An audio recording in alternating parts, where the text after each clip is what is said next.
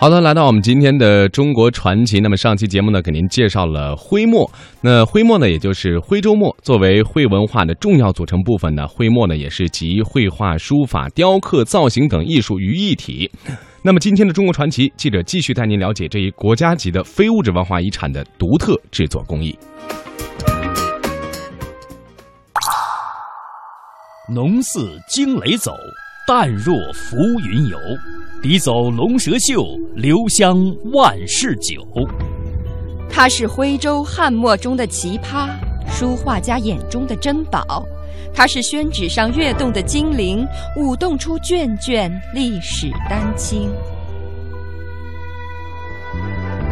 一点墨色浸染徽州黄山，秀笔一挥，便是几世流传。魅力中国。舞动的墨色，胡开文字号已经遍布全国。也许大家已经在其他地方看到过胡开文的字号，但是我们来到的这家胡开文墨厂是国家注册的唯一一家胡开文墨厂。这家墨厂的所有制墨过程还是延续的一千多年以前的手工传统技艺。那说着说着，我们就来到了制墨的第一道工序——古法点烟的遗址。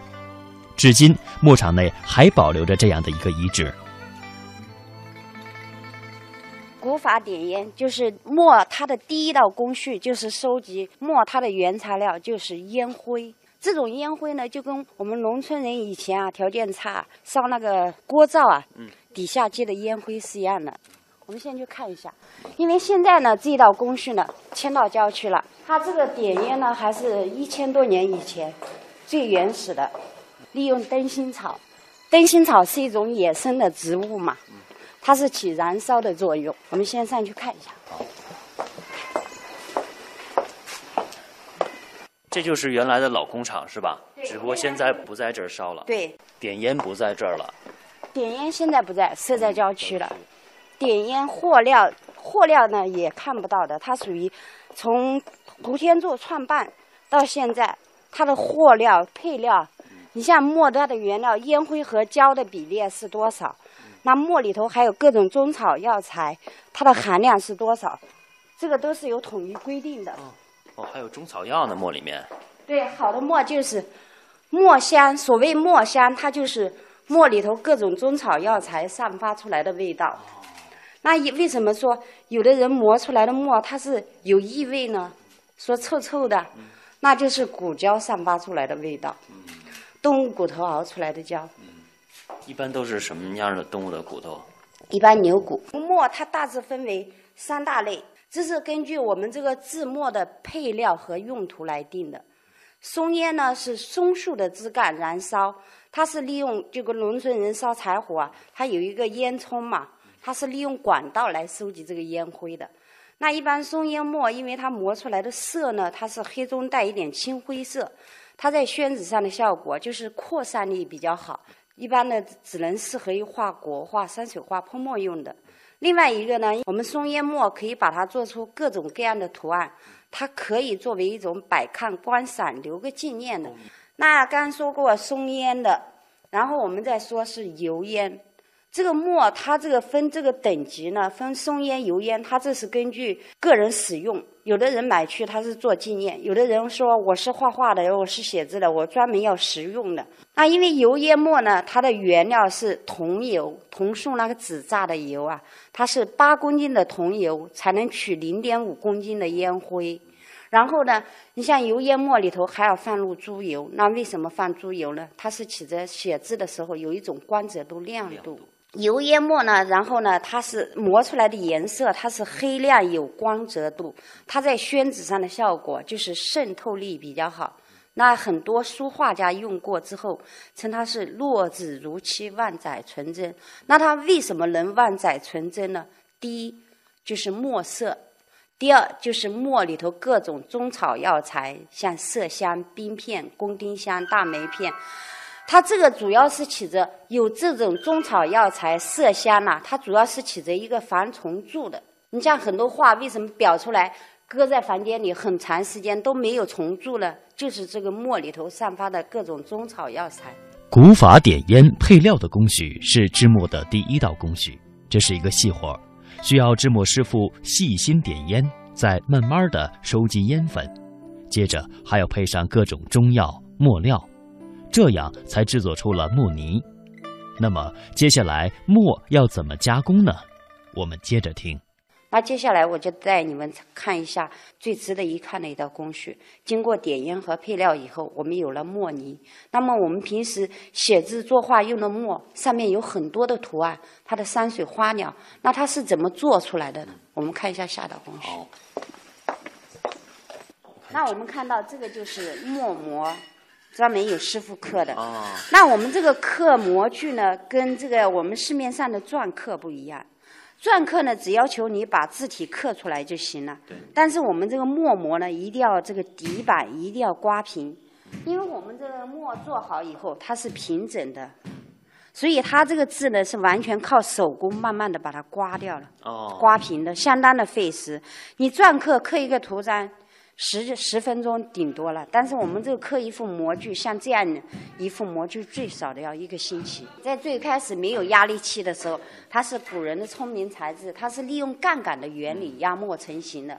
现在简单一点了，有压力器了。这个这个师傅做的就是我刚跟你说的碗顶端的烟灰做的，这种你可以从它的料上面看，就特别的黑。你看有一种光泽度、亮度，对吧？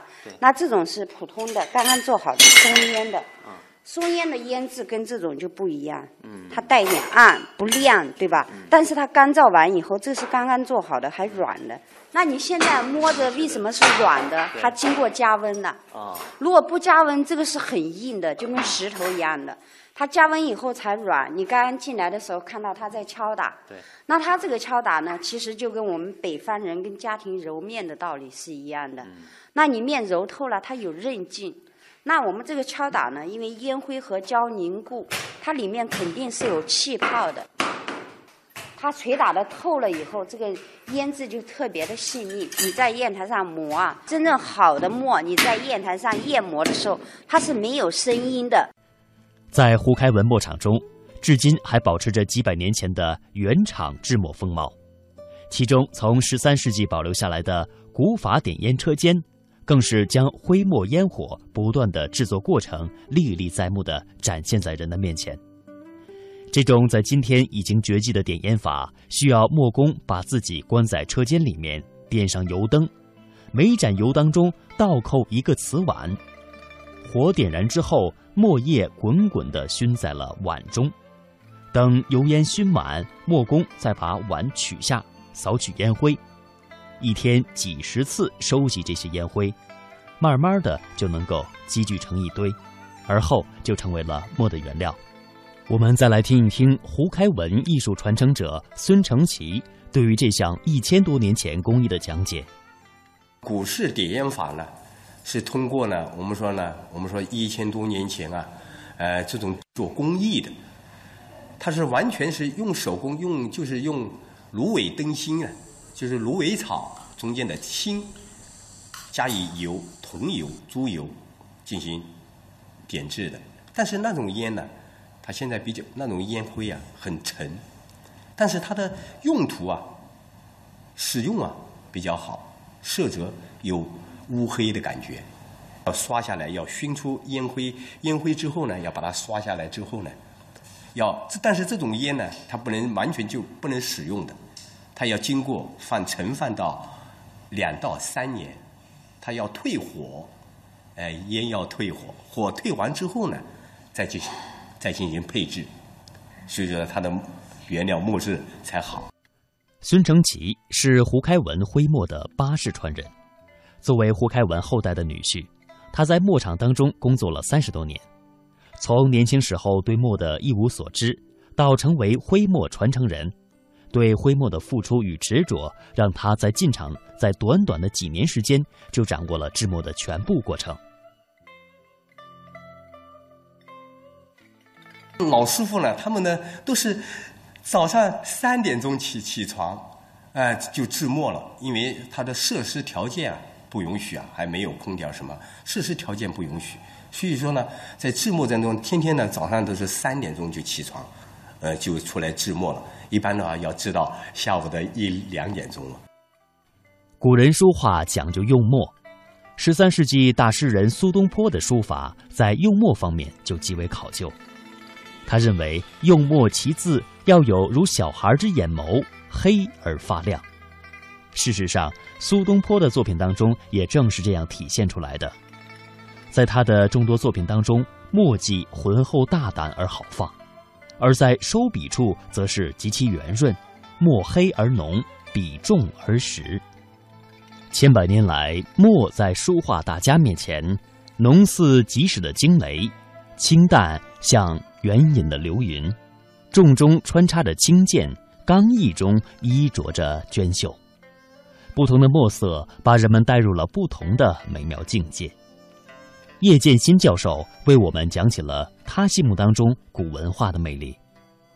那么古人画画为什么那个好呢？我我就发现也发现这个问题。古人画它一个是它是一遍一遍的啊，用淡墨研了墨以后啊，用淡墨来一层一层的画。你比如说咱们比那个《西山行旅图》啊，《西山行旅图》，你们仔细看一看，它光那一根线啊，每根线它都是这个一呃这个至少都在七八次这根线才完成。它像那个印刷错位一样啊，每次线都是呃，但是远处你一看，哎呦，它感觉特别厚重。那么这个线的厚重不是像咱们现在有些人画画，哎，一笔下来啊，这里边一抻插，一抻擦就完了。啊，其实不是这样的。真正的绘画呀，这个古把咱们把古人画一看呢，都是一层一层、一层层的来进行的。但咱们不叫渲染，这是参差点染勾。